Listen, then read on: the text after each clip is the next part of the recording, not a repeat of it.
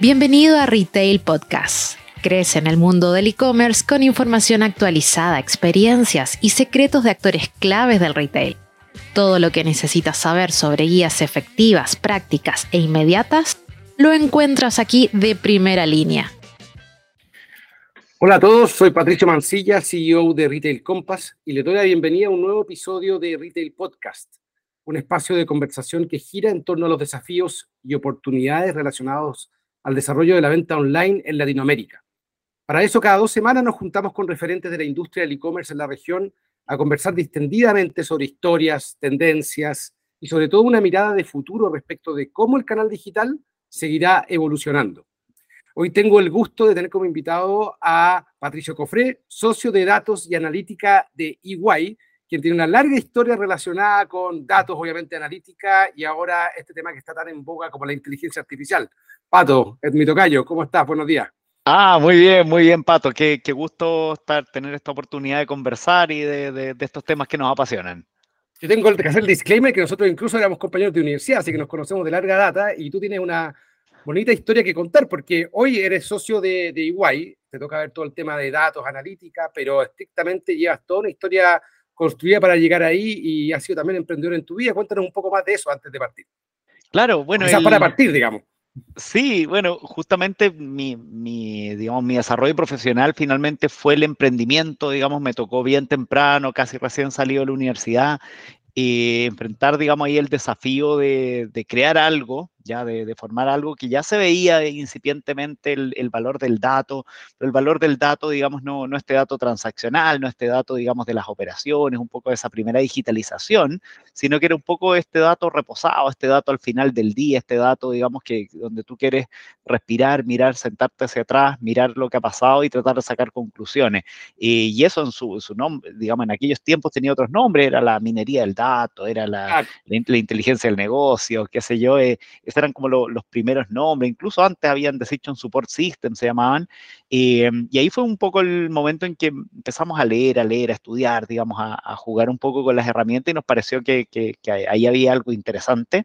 Eh, Así que bueno, ahí, nos tocó un poco la, el desafío de, de, tratar de crearlo y nada, afortunadamente se, se, nos fueron dando las cosas, el mercado empezó lentamente pero a reaccionar y, y nada, digamos, así fue hasta más o menos el año 2019 que fue cuando Iguay, digamos, nos hace esta invitación, digamos, a, formar parte, digamos, de, este grupo, un grupo muy grande, digamos, ahí con el tiempo nos hemos ido dando cuenta, presente en 150 países, son 400 mil personas, así que la verdad un, orgullo como emprendedores chilenos, digamos, haber hecho un poco el camino completo y haber tenido este éxito, digamos, hacia un corporativo. Mira, que, oye, interesante, porque eso eh, incluso también cambia un poco el paradigma de cómo, de cómo operar. Probablemente hay que adaptarse a formas nuevas, por muy respetuosos que ellos sean de cómo ustedes funcionan con la empresa anterior. En la práctica es cambiar de una lógica de startup donde probablemente ustedes toman todas las decisiones, de si, si, querían ir para allá o querían cambiar el curso, obviamente no en 180 grados, pero si querían ir cambiando curso, podían hacerlo rápidamente. Acá de alguna manera el poder coordinarse con tantas miles de personas en distintos países implica también que uno tiene que someterse a ciertas ciertos procesos, ciertas formas de hacer las cosas que probablemente no sean las que usted está naturalmente acostumbrado. Por supuesto, por supuesto que sí, pero es súper interesante también que este corporativo grande gigante, eh, por algún motivo, está buscando esto, estos caminos inorgánicos de crecimiento. Es decir, ellos también quieren aprender mucho de la cultura startup.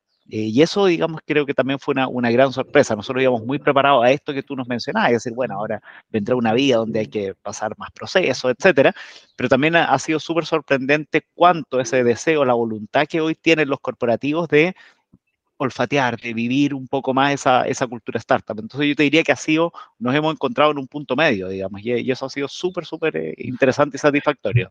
¿Qué para ti serían esos elementos que hacen como atractivo para un corporativo eh, el traer, por ejemplo, esa cultura startup? ¿Qué ven en las culturas startup que son relevantes para ellos? Porque yo creo que ese es un buen punto de conexión con lo que probablemente vamos a hablar hoy.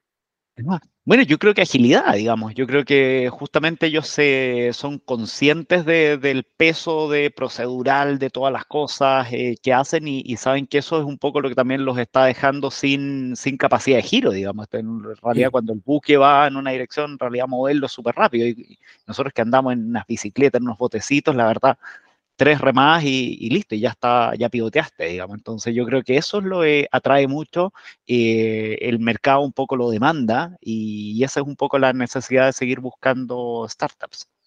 Yo creo que en ese sentido probablemente compartimos una visión respecto de que, al menos en lo que nosotros nos a nosotros dedicamos, que es al monitoreo de competitividad online o el canal digital de los retailers y las marcas, eh, el gran desafío no tiene que ver con abrir un canal nuevo, sino que ese canal nuevo supone adquirir una serie de competencias y capacidades que no estaban en línea con lo que usualmente el retail o la marca estaba acostumbrado a desarrollar.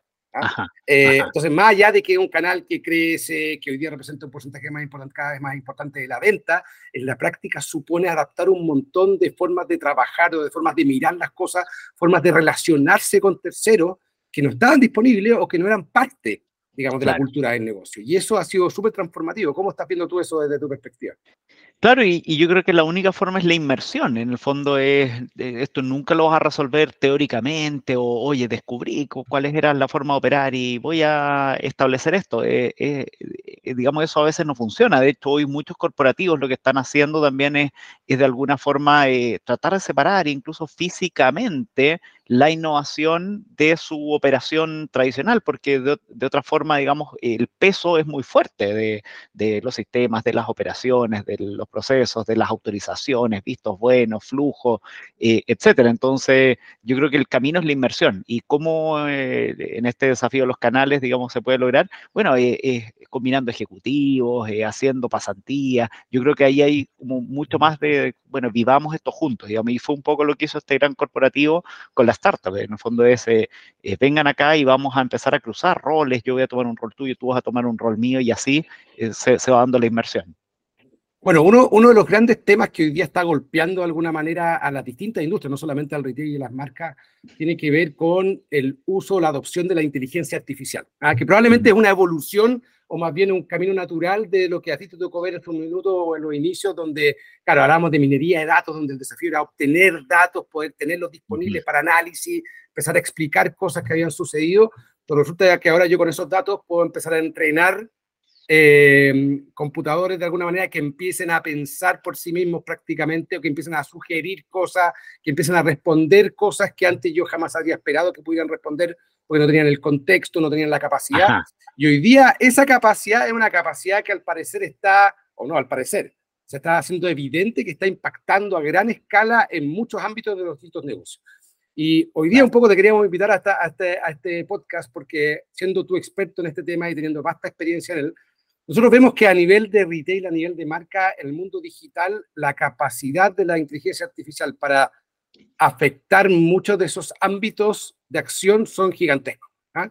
Y, y, quizás para partir, porque se me ocurren varias, digamos, varios aspectos y probablemente a ti muchos más de dónde la inteligencia artificial puede tener impacto, pero con esto del surgimiento de los marketplaces, por ejemplo, que es una tendencia que llegó para quedarse y que está siendo fuertemente, digamos, Em, impulsada por varios de, los, de los actores tradicionales, pero también por actores nuevos que partieron 100% digital.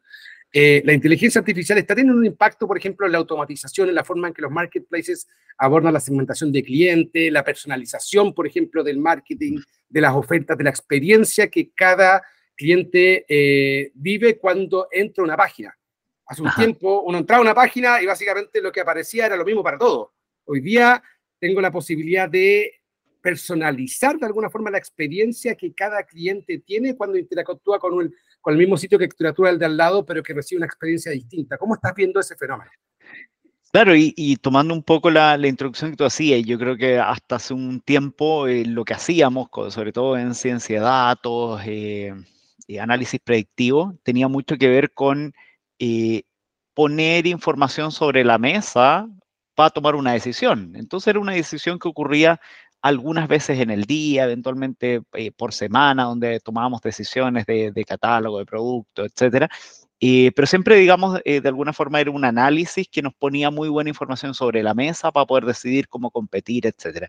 Y el paso al Machine Learning y a la inteligencia artificial, en el fondo, lo, lo que empieza a hacer es dar, conceder un poco a, este automatismo la capacidad de decidir, es decir, eh, no, tampoco me traigas, digamos, todo a la mesa, es eh, actúa.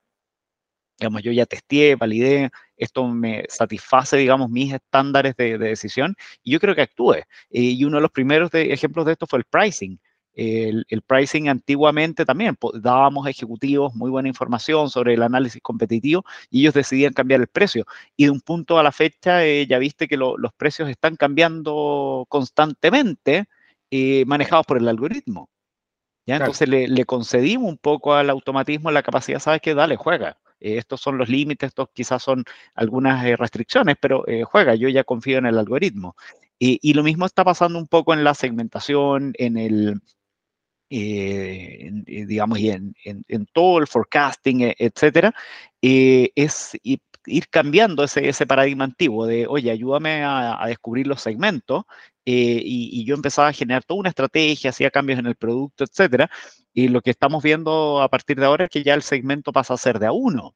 de a uno en, términos sobre todo de experiencia, es decir, bueno, el sitio se empieza a reconfigurar, se empieza a, a tomar una forma distinta en función de tus eh, características. Y esas características, bueno, a través de, todas las señales que vamos, que vamos recibiendo, algunas eh, más, tácitas, otras un poco más, más, formales, a través de formularios, etcétera, pero al final esa experiencia está, está cambiando. Y, y, y, lo que sí, digamos, sabemos muy bien es que el, cliente está decidiendo por experiencia. Eh, inevitablemente hay un proceso continuo de comoditización de todo, en toda industria, y es la experiencia la que hoy nos está haciendo elegir, bueno, a qué bomba de benzina vamos, a qué retail la compra me, resulta por, por, pequeñas cosas, pequeñas milésimas, pequeños clics, me resulta más cómoda, más fácil, más confiable, el email llega al tiro, eh, etcétera. Bueno, de hecho, de hecho, eso yo lo comparto plenamente porque en la práctica, hace, si uno hubiera pensado hace 10 años, 8 años, cuál era la gran variable que, que era el factor de decisión para que alguien comprara o no, era el precio del producto. ¿ah? pero de alguna manera había un cierto nivel de, no de comoditización, pero cada retail tenía su propio surtido de producto, había marcas que se compartían, marcas que eran exclusivas o propias, bueno, había un cierto mix, pero el precio es una variable muy relevante a la hora de tomar una decisión y cuando aparece o irrumpe el canal digital, la posibilidad de comparar se hace mucho más simple. Por lo tanto, uno queda mucho más expuesto a que esa variable tenga que ser manejada con, con, con cierta premura, porque de otra manera es fácil saber de que al lado está más barato que acá y por lo tanto compro allá en vez de acá. Pero hoy día pareciera que con el volumen de información que existe, con la capacidad de poder encontrar el producto que yo realmente quiero, ese customer journey de alguna manera se ha ido complejizando y por lo tanto la cantidad de variables que yo tengo para tomar una decisión son más. Por lo tanto, el precio sigue siendo influyente, pero no es lo único que afecta la decisión del consumidor. Exactamente, y ahí es donde la experiencia surge como, como este gran pilar que, que, que, yo te diría que está, está driveando una buena parte de la, de la, decisión, digamos. Uno quiere una experiencia cómoda, uno quiere una app responsiva, uno quiere ciertos niveles de personalización y la personalización se da a todo nivel, digamos, desde el sitio, los colores, la forma, hasta eh, cómo se priorizan las cosas, es decir, que los dos primeros links que me muestra, la, la asistencia que me, me, me, puedes ofrecer, digamos, tú puedes llegar a predecir que el cliente está buscando asistencia solo del comportamiento, de, lo, de los clics que está haciendo. Entonces ahí tú puedes ser emergente con un asistente, eh, digamos, digamos, todo eso, digamos, hay mucho, es una combinación de algoritmos con tecnología. Es, eh, eso es un poco lo que hoy está, está guiando las buenas experiencias. Y, en tu, a tu juicio, con lo que te toca ver en la industria, ¿cómo está la industria del retail eh, de cara a esa adopción? ¿Ah? Porque tú hablas de, por un lado, algoritmos, por otro lado, hablas de tecnología. ¿Cómo, cómo un retail, cómo una marca hoy día concretamente puede ir adoptando esos dos mundos de manera de ponerlos al servicio de su experiencia para que los clientes estén más satisfechos. Claro, bueno, el, retail siempre ha tenido, digamos, una, cierta delantera, se podría decir, digamos, y, esto nace un poco de Amazon, que, fue el que nos mostró hace décadas, digamos, que, la verdad el retail requería una sofisticación tecnológica eh, relevante y, ya hace décadas nos empezaban a mostrar, digamos, cómo la, en la sugerencia, por ejemplo, que algo tan importante, eh, se podía empezar a digamos, a, controlar, se podía empezar a, lograr una maestría en el desarrollo de buenas sugerencias, de sugerencias que son eh, asertivas, pero a la vez son novedosas, a la vez son contextuales. Entonces de ahí un poco todo ese desarrollo algorítmico tenía un poco que ver con eso, es decir, oye, bueno, ¿qué es lo más probable que, que, que, él quiera? Pero no, no, me voy a quedar solo en eso, además tiene que ser algo que le, lo sorprenda, algo que, eh, que quizás él nunca había considerado, pero eh, sí, sí le aporta valor. Entonces eso, todo eso se, se fue sofisticando harto, así que nada, el retail la verdad tiene ahí un, un espacio bien de, digamos, de mucho cariño en general para en, en, este mundo de la analítica, digamos, por haber innovado y por haber sido el primero que nos mostró eh, e, ese camino, ¿ya? Eh, en, en, términos de adopción, yo creo que la, la verdad ha sido, y sobre todo post pandemia, ha sido un, un tema, digamos, ineludible, ¿ya? Y yo creo que un, en, en, ese sentido creo que todos cada uno con, con caminos distintos, pero eh, sí ha habido un, un, nivel de inversión importante en, en esto. Y, y, no sé, pues a veces hay cosas tan chiquitas como el, el, estos eh, productos esponsoreados, por ejemplo. Eh, ¿Cómo rankear esos esponsoreados para que te aparezcan eh, aquellos que, que, no solo porque pagaron, sino que pagaron y, so, y son relevantes? ¿Te fijas?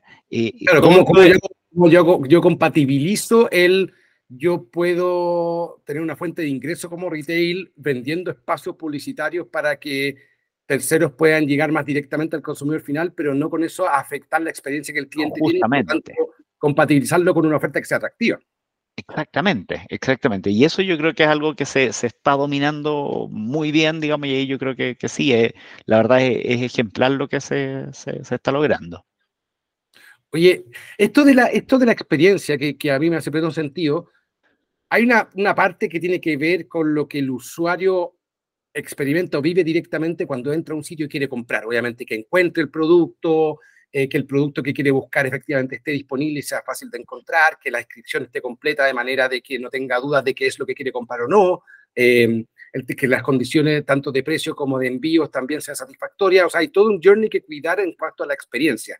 Pero hay una serie de procesos que hay que habilitar tras bambalinas, por decirlo de alguna manera, como para que eso ocurra. ¿eh? Uh -huh. O sea, hoy día todo el mundo habla como de la logística, y claro, la logística, uno se imagina camiones, se imagina centros de distribución y demás, pero lograr conectar todos esos procesos con la experiencia de que un cliente cuando compra la, le llega a tiempo, si no le llega le avise, si quiere devolver puede devolver sin problema. O sea, es un mundo de trabajo donde también la inteligencia artificial tiene un impacto.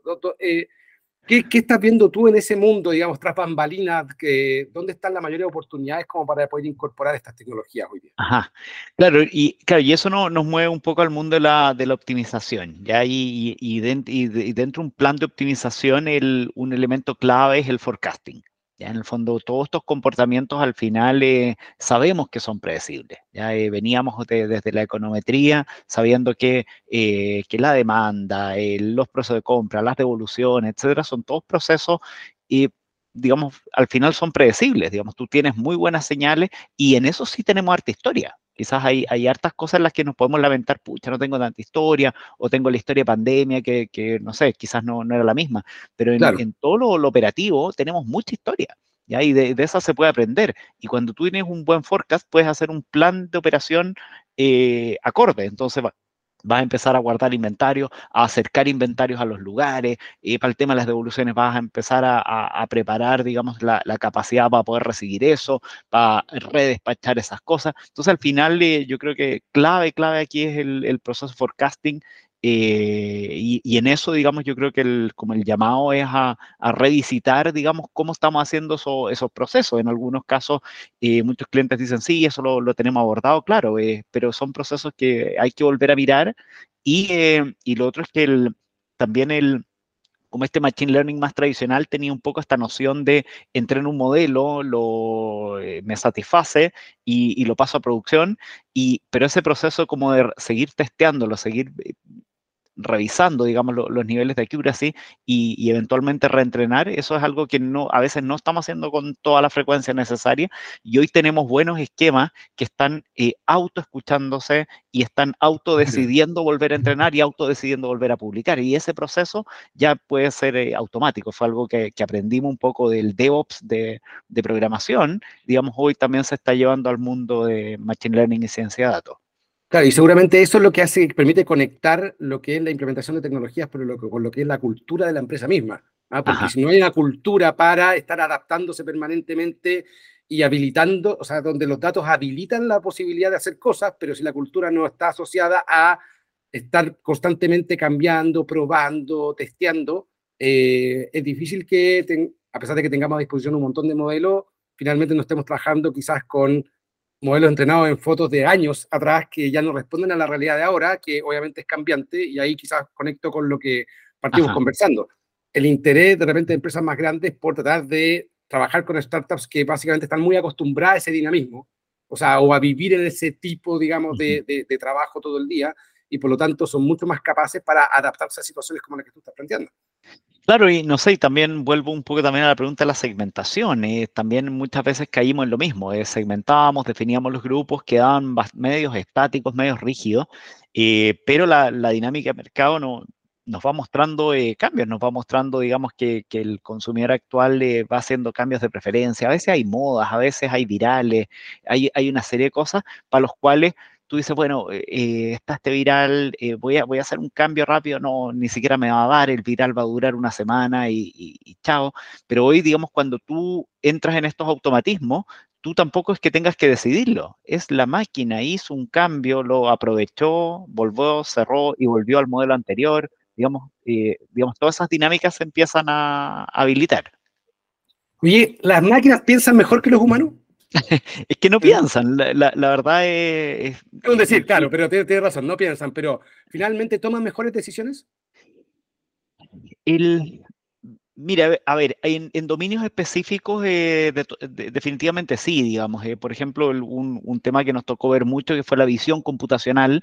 en el fondo, el yo te diría por décadas, no tuvo avances, digamos, y, todo el, trabajo que tratábamos de hacer en Computer Vision vía código, vía eh, determinar, por ejemplo, oye, bueno, ¿cómo determino el sexo de una persona? Y empezábamos a medir las comisuras, la distancia de los ojos, la frente, qué sé yo, y tratábamos de jugar y al final, nada, los accuracy eran un poquito mejor que el caro sello, y en algún punto, digamos, la, como la comunidad eh, entendió que en realidad ese era un problema que no se programa, es un problema que se entrena. Y ahí el, ese cambio de paradigma fue el que destrabó, lo destrabó todo. Entonces, todo eso empieza a ocurrir como el 2016 y ahí tú empiezas a ver cómo la, precisión en detección de sexo o, clasificación de objetos, esto qué era, era un cono, era un, elemento de seguridad personal, era un casco, etcétera. Todo eso en realidad la precisión empezó a mejorar, mejorar, mejorar y en algún punto, y también ocurre por ahí por los 18, 19, fueron todos años súper virtuosos para la inteligencia artificial, eh, se supera la capacidad humana. Y esos son como caminos sin retorno, es como el computador cuando le gana a Kasparov en, ajedrez, ese también es un camino sin retorno, nunca más un humano le va a ganar a, las máquinas, ¿te fijas? Pero siguen siendo dominios eh, específicos. Entonces, en esos dominios específicos, ¿se puede lograr capacidad sobrehumana? Por supuesto que sí, y tenemos muchos ejemplos. ¿Qué es lo que a veces eso induce a pensar, oh, esto, eh, estamos acabados, digamos, eh, cuál es nuestro rol? Eh, y, no es así, digamos, para que ocurra eso tiene que llegar esta inteligencia general, que es algo que todavía es, ficticio, digamos, y no, por, ahora, digamos, no, no, es el tema. Hoy el tema es cómo tomamos estas inteligencias estrechas, que son muy hábiles, muy capaces, y las ponemos un poco a, disposición de, de mejorar el negocio. el tema de entender qué dominios dentro del retail son relevantes de mejorar, donde pueden haber suficientes datos que ayuden a modelos a entrenarse para poder no solamente sugerir o no solamente describir, sino que también tomar decisiones directamente sobre procesos que de nuevo son dominios definidos, de, em, limitados, pero donde probablemente los computadores pueden hacer mejor pega que lo que hace un humano. Digamos. Sí, y, vuelvo al ejemplo de la visión computacional, ahí, claro, había un data, había, hay muchos datasets de imágenes etiquetadas, digamos, y en eso no nos sirvió mucho las redes sociales, que se vio que acumularon muchas eh, imágenes etiquetadas, estos perros, estos gatos, esto es, es una cosa o es la otra. claro, eh, captcha que uno tiene que decir, oye, ¿a dónde hay un cruce? ¿A dónde claro, de hecho, ese era uno, esa era una de, las técnicas, por ejemplo. El, en, el caso del retail, claro, eh, tú tendrías como tratar de identificar algunos procesos de toma de decisión, digamos, donde tú tengas un poco esa, respuesta, digamos. Y, ese es uno de los caminos, eh, eh, y ese podrían ser ámbitos, digamos, que tú podrías elegir para poder entrenar modelos que, que, tomen decisiones. Ahora, eh, las decisiones a veces también, eh, eh, no es como el caso de la foto, que es un poco más simple, es perro o es gato, digamos, en las decisiones a veces ocurren otras cosas un poco más sociales y también de, de, efectos cruzados, digamos. Entonces ahí una cosa que, que, hoy está un poco emergente, pero creo que, va a ser súper relevante, es lo que se llaman los agentes. Y, ahí, y en el fondo es cuando tú tienes un GPT que tiene capacidad de lenguaje eh, y de, de, alguna forma de, de ofrecer, de, de, desplegar un razonamiento, tú le haces una pregunta, te responde. Entonces, bueno, ¿qué pasa si ponemos a, una, a un GPT con otro GPT? Y que empiezan a negociar, por ejemplo, hasta llegar a un precio. Alguna, vez leí que habían unos que lo, pusieron a conversar y crearon como un lenguaje propio, así, está, tienen tu... Claro, sí, sí, ese, y además creo que era un poco mito, pero... pero sí, claro, el, pero, pero es interesante esta, esta, este tema, bueno, vas a conversar a uno con el otro y es que se pongan de acuerdo. Y, también, no sé, ahora vi otro, un experimento que simulaban una comunidad, un edificio, que, que son caóticas, eh, y, y lograban, digamos, ver, bueno, cómo frente a ciertas eh, decisiones, cómo se comportan estos grupos, y ahí tú puedes empezar a simular, mira, este tiene una personalidad súper egoísta, este tiene una personalidad, digamos, súper abierta, y, vas viendo un poco qué, empieza a ocurrir ahí. Entonces ahí yo creo que va a haber un tema en este tipo de decisiones que son un poco más complejas, más cruzadas, más humanas, con más sesgo, más, más apego. Eh, yo creo que también vamos a empezar a ver eh, estudios eh, mucho mejores simulando realidades eh, con estos pequeños agentes que, a los que les puede dar personalidad. Sobre todo cuando el gran desafío en un mundo donde el volumen tiende a infinito y, y, por lo tanto si yo entro a comprar algo tengo infinitas opciones para buscar y la dificultad por tanto está en cómo encontrar, ese tipo de agentes pueden ser tremendamente útiles para facilitar la compra porque al final no se trata simplemente de ir a una góndola, por ejemplo, en un supermercado y ahí vas a ver automáticamente todo lo que hay disponible respecto a un tipo de producto que tú estás buscando. Por ejemplo, shampoo. Vaya, vaya y vas a encontrar todos los shampoos que hay, que hay disponibles. Probablemente hoy día hay tantos que, por lo menos a mí, si no sigo alguna heurística para decir, ¿sabes qué más? Lo que se vean bonitos y lo que no sean tan caros, bueno, ya ese. Pero estrictamente, si yo tuviera que analizar cada uno de los 40 o 50 alternativas que hay, me estaría demorando una hora y sería inviable. Pero hoy día en los marketplaces, yo veo que el gran, un gran desafío tiene que ver con que yo cuando entro a un marketplace encontrar algo que sea relevante para mí. Entonces, ¿de qué manera yo facilito ese proceso donde quizá una gente pueda ayudar a entender que estoy buscando mucho mejor que yo escribiendo palabras que no sé si me van a ayudar a encontrar lo que quiero buscar o no, y entonces ayudar a que justamente la persona pueda encontrar el producto que está buscando. Claro, y, y, y, con esto evitar caer en esta trampa del marketing de a veces uno tratar de ponerse en la persona del, del segmento, etcétera, y eso, eh, al final es puro votar nuestros sesgos, digamos, que, tenemos. Entonces, eh, si estos agentes de lenguaje que, están entrenados, digamos, en, una gran variedad, digamos, de, data relatada, eh, em, por ejemplo, no sé, nunca lo he visto, pero se, me ocurre por qué no, no generar agentes eh, representativos de cada segmento. Entonces, cuando, oye, no encontré el producto, ¿cuál vas a elegir? Y él, va a elegir uno. entonces, probablemente ahí vas teniendo una noción un poco más más, más, cercana o puede ser una alternativa para tratar de empezar a, ver, bueno, cuál es el, el, producto alternativo, etcétera. Yo creo que ah, sería interesante estudiarlo. Claro, estamos más cerca que nunca de tener un asistente de compra virtual. Donde antes tú ibas, por ejemplo, a, tienda, una, a, a una tienda y alguien te ayudaba a buscar lo que estabas buscando, pero en ese proceso esa persona tenía que entender que estaba buscando, ser capaz de entender lo que ella, tenía disponible, sugerirte alternativas y finalmente efectivamente te ayudaba con la compra porque te la facilitaba. Muchas veces te y como que empezó un poquito más con, con digamos, con tu, tu, tu, contexto general. Claro, fue más allá de decir, oye, necesitas un enchufe ya, busquemos los distintos tipos de enchufe, pero quizás no, bueno, en este caso, el caso del enchufe ¿Cuál es tu proyecto? ¿En qué está? Claro, ¿cuál es tu proyecto? claro. Una alternativa que no tiene que ver con el enchufe, tiene que ver con otra cosa. Bueno, claro probablemente estamos más cerca que nunca de tener algo así personalizado para cada comprador y eso yo creo que puede ser un, tener un impacto gigantesco de cara a la experiencia que bien tú hablabas, que era el gran tema que, que está marcando un poco la diferenciación entre cada uno de, esta, de, estos, de estos retailers. Oye, para ir cerrando, como ha sido súper entretenida la conversa, pero también para, en, en orden a cuidar el tiempo. ¿Qué consideraciones éticas y de privacidad crees tú que son relevantes de tener, sobre todo entendiendo de que muchos de estos modelos algoritmos se basan en poder manejar grandes volúmenes de información y mientras más yo sepa de la persona que está comprando, mejor la voy a atender, pero al mismo tiempo, para saber más de esa persona, tengo que entrar más en su ámbito personal y por lo tanto empieza esta disyuntiva de hasta dónde puedo llegar. ¿ah? Eh, ¿qué, qué, qué, reflexiones has hecho respecto o, qué has visto, digamos, que se está conversando o se está viendo respecto a este tema de la ética y la privacidad en todo el tema de manejo de los datos?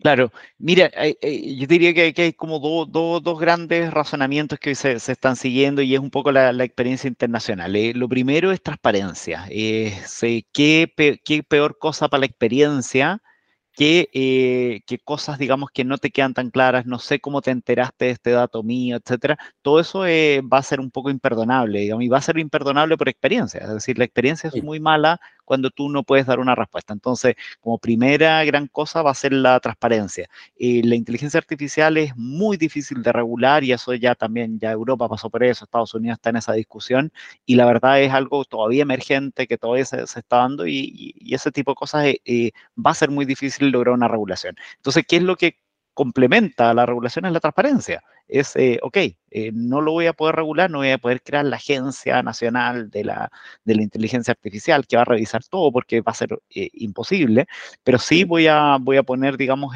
muchos requerimientos de ser transparente. Y el cliente puede clicar, clicar, clicar, clicar, hasta dar, digamos, con una visión transparente, por ejemplo, qué es todo lo que sabes de mí que, no sé si has visto que Amazon y, Google y muchos te muestran, digamos, mira, eh, yo todo esto que creé lo hice basado en, en estos datos y, aquí está como un poco toda esa traza de, de cómo me enteré. ¿ya? Perfecto.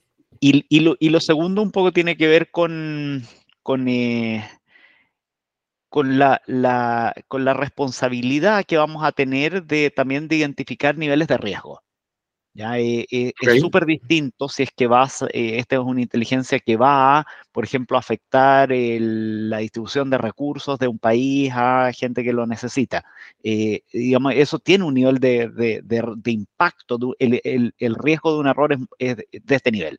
Segundo, si, si estás abordando a eh, a clientes eh, que tienen una expectativa, etcétera, tiene también un, nivel de riesgo. Y también van a haber aplicaciones de inteligencia artificial que van a afectar, no sé, pues, por ejemplo, una eficiencia logística, etcétera, donde probablemente el impacto, el riesgo eh, es más bajo, digamos, porque no estás, digamos, directamente impactando, digamos, un, no sé, una, una injusticia en una asignación de una promoción o algo. Entonces, lo primero es identificar niveles de riesgo. Y en aquellos que determinemos que son de riesgo más alto, sí vamos a, probablemente tener que generar cierta institucionalidad corporativa para poder hacer verificaciones. Ya como dado que la inteligencia tú no puedes saber, digamos, claramente qué variables usó o, los pesos, digamos, completos que le dio, porque esto pasa a ser cada vez más, más oculto, más, más oscuro, digamos, en la, la forma en que el modelo decidió, pero sí tú les puedes hacer pruebas.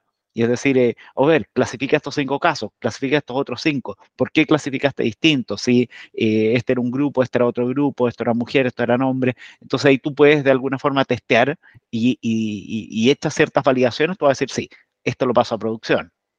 Perfecto. Pero, pero, pero siempre en este triage de, de, riesgos. De otra forma, esto va a ser imposible y, no, y vamos a terminar limitándonos y como país siendo menos competitivos. O sea, el desafío está más bien en, dada la, como tú, tú dijiste en algún minuto, algo que me pareció bien interesante, cuando se cambió el paradigma de yo puedo ex ante definir cómo algo se tiene que hacer, me doy cuenta de que eh, se escapa a mis capacidades poder definir todos los casos y tratar de programar un caso general para que resuelva todo. Entonces me voy al entrenar, a que la máquina automáticamente vaya entendiendo a través de eh, casos o de datos que yo le voy pasando qué tendencias puede encontrar, qué procesos puede encontrar y ahí entonces aprender. Claro, pero ese proceso, digamos, eh, suena no-brainer. Oh, claro, eh, hagamos esto. Pero no, pues eh, también hay una pérdida. Y lo que perdiste fue el entendimiento completo de lo que estás haciendo. Entonces, en programación íbamos, teníamos ciertas restricciones, pero sabíamos lo que, lo que la máquina hacía. Hoy ganamos en precisión, ganamos, pero perdimos algo y perdimos esa explicación. Entonces, para paliar esa pérdida de explicación es donde estos controles yo creo que van a ser una buena, un buen punto medio. Patricio, súper interesante, nos podemos alargar bastante más, pero nada del tiempo, te, agradezco mucho y dejo desde ya invitado a otra sesión que podamos hacer quizás más específica con, con algunos de los temas que han salido. Yo creo que esto, esto es un tema que, como bien salió la conversación, no es atingente únicamente al retail, es algo que está impactando a nivel general en todos los ámbitos de la sociedad, supone desafíos no solamente de negocio, sino que supone también desafíos incluso a nivel de sociedad. Tuvimos hablado, de repente podemos pensar en que una inteligencia artificial el día de mañana puede ser quien asigne recursos presupuestarios del gobierno, o quien lleve relaciones diplomáticas, o quién sabe. ¿ah? Uno, uno puede pensar en varias de esas cosas donde nos vayamos dando cuenta que los humanos somos menos precisos o tenemos menos capacidad de poder, de poder hacer cosas, pero tenemos la esperanza por lo menos de que somos capaces de integrar más ámbitos que probablemente estas inteligencias no son capaces todavía o no van a ser capaces de hacer, por lo menos en lo que hoy día se, se piensa. Pero te agradezco enormemente el tiempo. Un saludo grande, algún mensaje de tu parte que, que nuestros auditores se queden. Sí, no, gracias a ti primero, Pato, por la, por la invitación, súper entretenida conversa, así que sí, sigamos, sigamos en esto. Y, nada, digamos, el seguir, digamos, motivando la, innovación, el, pensamiento divergente. Eh, te comentaba, Pato, que, que, justo ayer hicimos una hackathon eh, de, inteligencia artificial generativa. Entonces, todo esto que estamos viendo de GPT, en realidad las empresas lo pueden empezar a adoptar a través de prototipos, a través de, pruebas de concepto. Eh, y, lo que hicimos ayer en la hackathon durante el Summit País Digital, en un día se pudieron desarrollar soluciones. Yo invito a las empresas a que se, atrevan, a que puedan hacer este, este tipo de experimentos y, la verdad se, se van a ir sorprendiendo. ¿Por qué? Porque son formas distintas de, eh, de cómo no, nos relacionamos con el aprendizaje, con el conocimiento, con la experimentación. Todo eso que, que, un poco todos los caminos tradicionales de formación no tenían, yo creo que hoy vamos a tener que dar una vuelta también en cómo buscamos talento, cómo desarrollamos talento. Así que los invito a pensar en los challenges, en las hackatones. Creo que es algo que, que me, ha sorprendido mucho los resultados. ¿No? Y te permite integrarte justamente con ese mundo ágil que, o con esa experiencia ágil que estas empresas demandan, grande o chica, al final del día es como conectarse con, con una ola de conocimiento y desarrollo que, que, hoy día viene y que yo creo que está más disponible que nunca para que quien quiera la pueda tomar. No, no hay solamente algunos pocos que están habilitados para tomarla. Yo creo que hoy día es bastante democrática en ese sentido y esa es una ventaja que todas las empresas pueden aprovechar. Patricio, muchas gracias por tu tiempo. gracias a ti, Pato. Estamos en contacto. Good.